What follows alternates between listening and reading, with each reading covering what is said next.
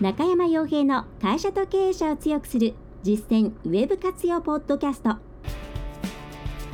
この番組では600社以上のウェブコンサル実績を持つ株式会社ラウンドナッツ代表取締役の中山が会社経営者に必要な内容に絞り込んで抑えるべきウェブの話題やトピックスをビジネス目線でお伝えしています。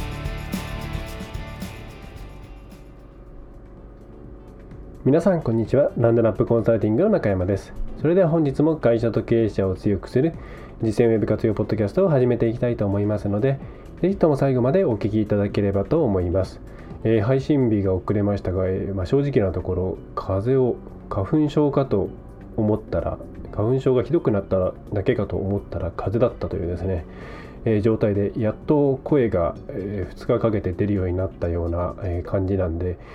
ちょっと今回もですね、えー、あまり良い声ではないと思いますがご容赦いただければと思います、えー、それからちょっと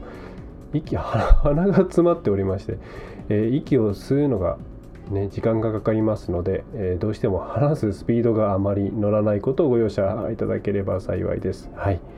え、ということで今回はまあそんなにですねこううん、クリティカルな話題というよりは、えー、まあ、少しですね根っこの話を引き続きさせてもらえればと思います。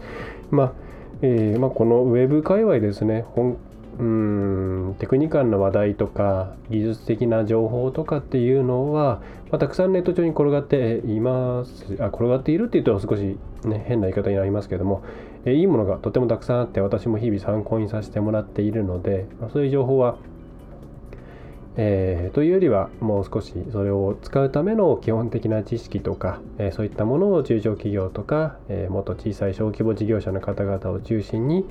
お届けできればと思っているラジオですね。はいえーで今回は、え真剣に取り組んだ時に得られる、え大きな付加価値とは何かということについてお伝えできればというふうに思います。でまあウェブにも限らないんですけれども、うんまあ、それから補助金なんかもそうですねと思うんですが、補助金もその小規模事業者持続化補助金、まあ、今年の計画がまだ発表されていないですが、まあ、今年もやるでしょうという、えーまあ、採択されれば3分の2かな、えー、の補助が行われる、まあ、ホームページとかも作れるような補助金がありますけれども、えーとまあ、その時にもねいつも思うんですけれども、はいえーまあ、ウェブにしてもそれから、えー、そういう補助金にしてももちろんですね結果としてお金が補助されるというそのメリットホームページ、えー、ウェブであればそこそれで作成した、えー、ホームページであったり、えー、それ以外のさまざまな媒体からの引き合いが増えるとかえ新規の開拓ができるとかそういった営業面での直接的なメリットというものはもちろんですね期待しなければいけないものですしえー、得られるようにそれは、えー、まあ、私たちのような、えー、ね、サービスを提供する側としてもそれから享受する皆さんとしても協力してそこに向かっていかなければならないものではあります。ただそうやって何ですかね最終的な結果というところだけにフォーカスしていろんなことを考えているとすごくもったいないなと思うんですね。でそれがどういうことかというとそのそこに達成するまでのプロセスという中で得られる付加価値があるからです。はい、でこれはあの補助金の話から先にさせていただくとすごく分かりやすいなというふうに思うんで先にそうですね小規模事業者持続化補助金のプロセスの中でお伝えしていくと、まあ、この補助金に関しては、ま、受けた方もきっと多いと思いますし毎年何らかの形で挑戦していますよっていう方も多いと思うんです。で、えーまあ、だんだんだんだん競争率が高くなってきていてうんいろいろ頑張んなきゃいけない、まあ、その結果として、まあね、最大50万円ぐらい今度もらえるわけなんで、まあ、それをどう見るかっていうのはあるとは思うんですけれども小規模事業者持続化補助金を受ける場合にはそのプロセスとして必ずですね商工会さんとのやり取りが必要になってきます。でそれからサービスを提供する側ももちろん関わってくるんですが基本的には皆様事業者とえー、商工会なりそういう支援機関ですね、えー、支援機関とのやり取りが必要になってそこでお墨付きというか、まあ、ハンコをいただかないと提出ができないようになっています。でその時に一体何が必要かっていうと、まあ、本当にその行うこと行う事業ですね、え、これに対して補助をしてくださいというふうに行う事業の、え簡単な事業計画書。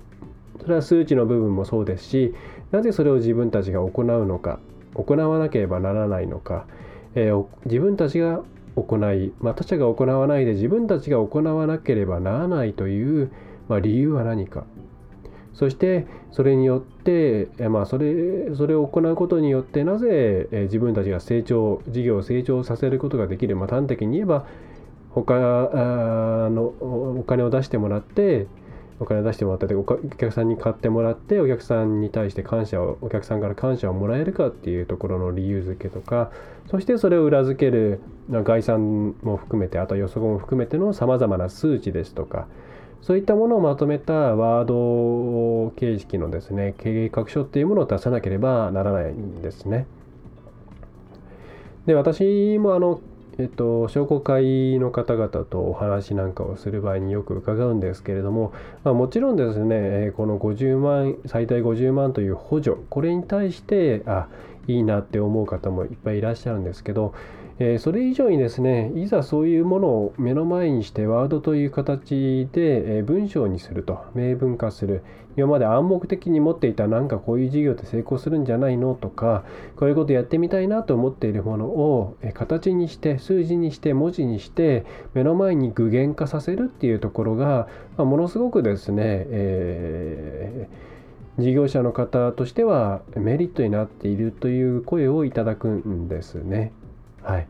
もちろんその中にはもう面倒くさいだけで早くこれ通してなんか50万なら50万もらえるようになればいいのになって思うだけで面倒くさがってやる方もいるみたいなんですけれども、まあ、それ以上にですね取り組んでみるといろんな気づきがあったりとか思ったよりこれうまくいかないんじゃないかとかいやこうやったらもっとうまくいくんじゃないかとかあこの辺の人員計画が足りてないなとかこの辺のお金のお金の算段ができていないなとかそういうことに気づかれる方が多くって、えー、商工会の方々も、まあ、むしろそっちの方をとってもですね重要視してるんですよっていうことをですねおっしゃってたんですね。でそれがもうまさにその通りだなというふうに思っていてでこれウェブの方でも同じなんですね。はいまあ、あの例えばうちの場合でホームページを、ま、リニューアルしたいんですけどとかホームページを新規で作りたいんですよという場合に、まあ、大きくですね最初の入り口あの皆さんのご要望って2つにはやっぱり分かれるんですね。でとりあえずこういうものを作りたくてこういうふうにしたいから、えー、どうでしょうかっていうご相談を すいません、えー、いただくケースと、えー、それからうんと、まあ、こういう目的を果たしたいから、えー、ホームページをこういうふうにした方がいいと思うんだけれども相談に乗ってもらえないでしょうかっていうパターンというふうにあります。でどちらにしてもうんとですねやっぱり最終的な成果物を意識しているだけの方っていうのも一定数います。それはつまり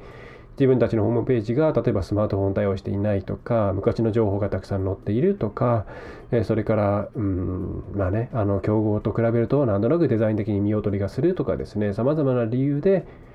で最終的なホームページというものをこういうふうにしていきたいんでちょっとまあそこで普通の制作業者よりもなんか御社はいろんなことを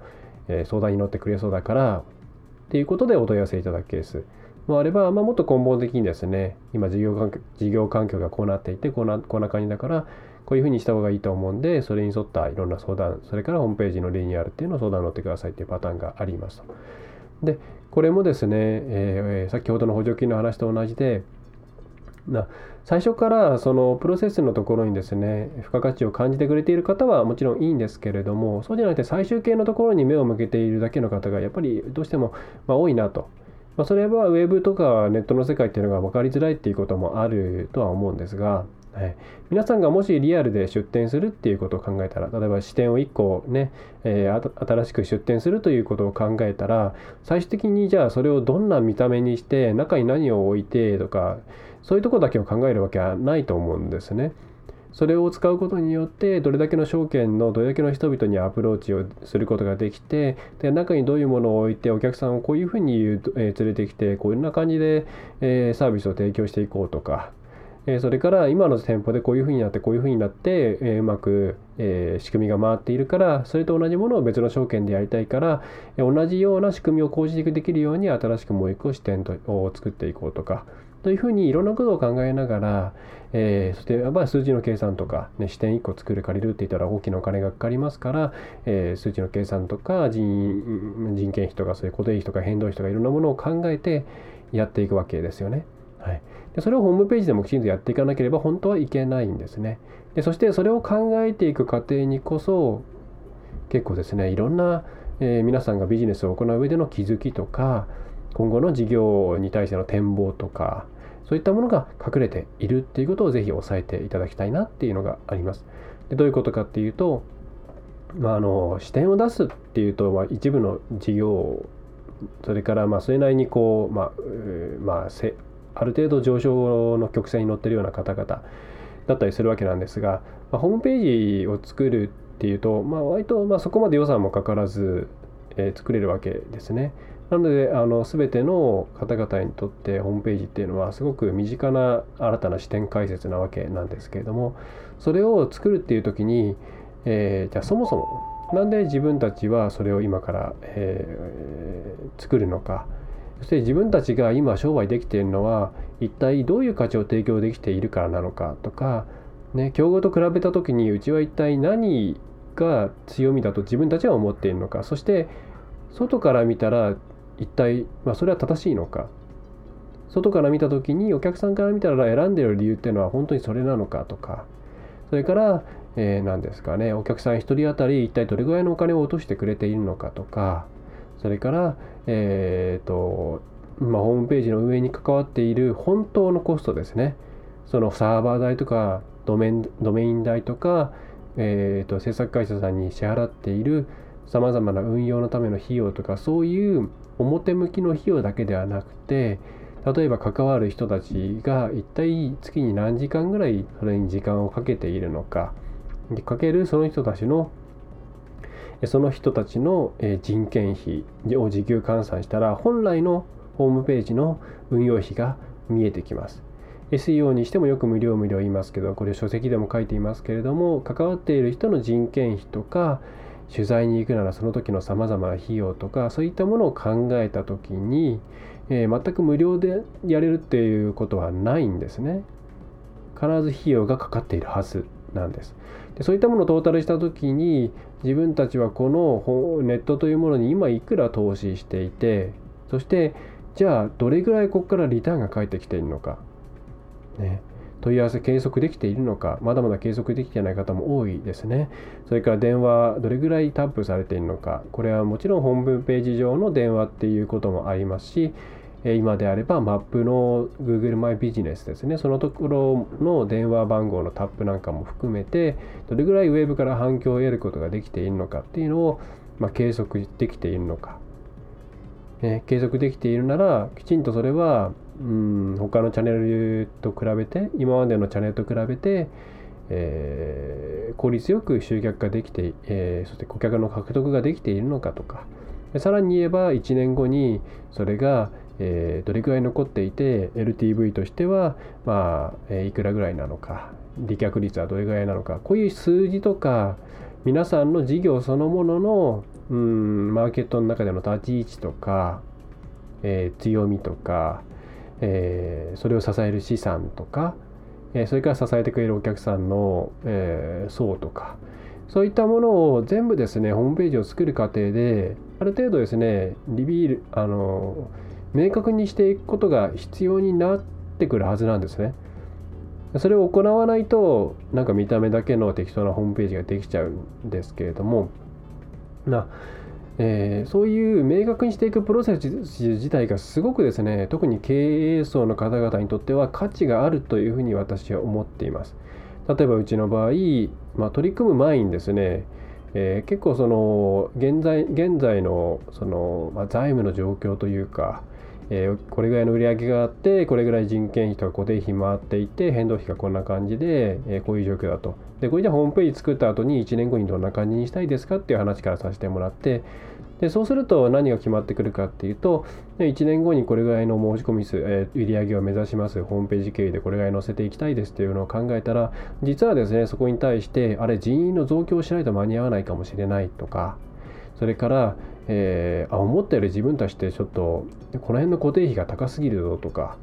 えー、それから何でしょうね、えー、実は今お金回っているように見えて回ってないぞとか。なんで業界平均よりこんなにうちは、えー、粗利率が低いんだとか。いろんな気づきがあってそれによってホームページ云々ではなくそもそも事業そのものに対して見直しをするしなきゃなっていうことに気づくことができたりあるいはえっ、ー、と何ですかね、えー、ホームページでじゃ目標達成する過程であれこういうことにも実はそのホームページ云々ウェブ云々以外でやんなきゃいけないことがあるんだなっていうことに気づけたりするんですね。はい、でこういうシミュレーションを行い具体的に数字に落とし込んでこういうふうにしていくっていう計画を立てる、まあ、それをホームページでを作る過程でやらなければならないんですけれどもそれ自体がえ皆さんにとって非常に大きな価値になっていきます。でこれがむしろ出来上がったホームページ云々より経営者の方々なんかは特にそうだと思うんですけども価値があるかもしれないですね。はい、でうちでコンサル受けている方っていうのはもちろんウェブの相談とかをたくさんその継続してしていただくんですけれどもあの特に小さい会社さんとかの場合なかなか相談する相手もいないし複数のコンサルタントを雇うっていうケースもねあんまり現実的ではないので、まあ、一緒にそういうえー、人一人増やしたらどんだけ売り上げを増やさなきゃいけないのかなとかそういう話もさせてもらったりとか、まあ、私も専門家ではないので出入りしてもないですし会計士でもないですしファイナンシャルプラン社でもなんだも何でもないですから、まあ、その大まかなねところの数字とか経験からしかお話はできないんですけども、まあ、その話をさせてもらって、えー、いろいろあのがっつりとしたですねパあの包括的なお手伝いをできるようになっていくことをしていたりします。はい、ということでちょっと話があっちこっちゃいきましたが、えーとまあ、ウェブに真剣に取り込む取り組む時に得られるものっていうのは最終的なアウトプットとしてのホームページという、えー、だけではなくてそれを作るために設計する計画する戦略を立てるその際で明確になっていく、えー、なんとなくこうだろうと思っていたような暗黙的ないろんなものですね。はい、それを明確にしていくこと自体が非常に価値があります。はい、そこにぜひ着目していただいて急いでホームページを作るというよりはいろんなことを見直して棚卸しをしながら、えー、一つのまた新しい形を、えー、作っていくんだということをですね、えー、やって必ずやれるようにしていただければと思います。逆にそれをやらないと多分ですね魂の入ったホームページにならないので、まあ、まあ、売れないか、まあ、売れても長続きしない。あとはメンテナンスができない。皆さんの商売とうまく沿ったような形のになっていかないという、まあ、一人歩きしてしまってなんか手がつけられないような感じになって放置されるようなそんなホームページになってしまうと思います。ぜひそういう魂のこもったホームページを作りたい作るという観点も含めてそれから社員を含めてコミットしていくという観点も含めてトータルにですねホームページ作成というものを、うん、見ていただくととっても今より2倍3倍の価値が皆さんに、えー、落ちていくのではないかなというふうに経験上も思っております。はいえー、ということで、えーえー、今回のポッドキャストは以上になります。えー、苦しいですね。えー、ちょっと途中考えながら喋っていることと頭が回って回りきらないこともあって、えー、ね、行ったり来たりしてしまって恐縮なんですが、えーえー、今回の内容としては以上になります。まあ、本当にですね、ホームページ作るっていう時にただ作ることだけ考えてるともったいないっていうのがあって、私の方でもじゃあどういう付加価値を一緒に提供していけばいいんだろうっていうのはいつもいつも考えているんですね。うんねまあ、大手さんとかだとやっぱりそういうところはあの人材育成の観点も含めて決まったこういうことだけやるんだあとは、ね、勝手に誰かやっちゃって他のお客さんがそれに対してうちもやってくれよって言ったら困るから柔軟性のある対応っていうのはなかなか難しいっていう状況がある中で、まあ、うちとしては、まあ、小さい会社なんでいろんなことが柔軟性を持ってできるということでまあ、試し試しって言ったら失礼なんですけどもいろんなことを一緒に提供するっていうチャレンジをしています。ぜひなんかそんな形のですね、まあ、身近なコンサル、それからウェブに関してのいろんな総合窓口ですね、えー、代行とかも含めての窓口として、えー、興味ある方はですね、お問い合わせをしていただくと、えー、いいんじゃないかなというふうに思います。はいえー、それでは最後までお聞きお聞きいただきましてありがとうございました。ラウンドナップコンサルティングの中山がお送りいたしました。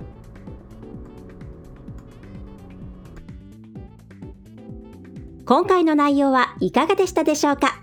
ぜひご質問やご感想をラウンドナップコンサルティングのポッドキャスト質問フォームからお寄せください。お待ちしております。